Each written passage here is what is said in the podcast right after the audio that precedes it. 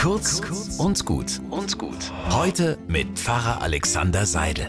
Schöne parle pas français, aber bitte red weiter. Namika erzählt in ihrem Top 10 Hit davon, wie sie sich in Paris verläuft. In einem kleinen Café begegnet sie einem Franzosen, der sie in seinen Bann zieht. Obwohl sie kein Wort Französisch versteht, hört sie ihm stundenlang zu. Denn das, was so zwischen den Zeilen zu hören ist, kommt auch so bei ihr an.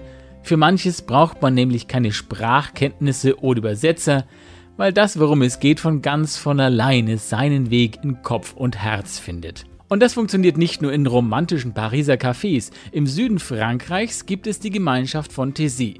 Menschen aus allen Ländern kommen dorthin, feiern deren Gottesdienste mit, ein Sprachengewirr ohnegleichen.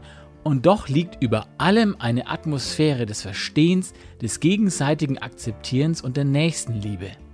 Die Sprache des christlichen Glaubens ist universal und in Zeiten der zunehmenden nationalen Eigenbrötlerei bin ich froh, dass wenigstens diese Sprache alle Grenzen überwinden kann.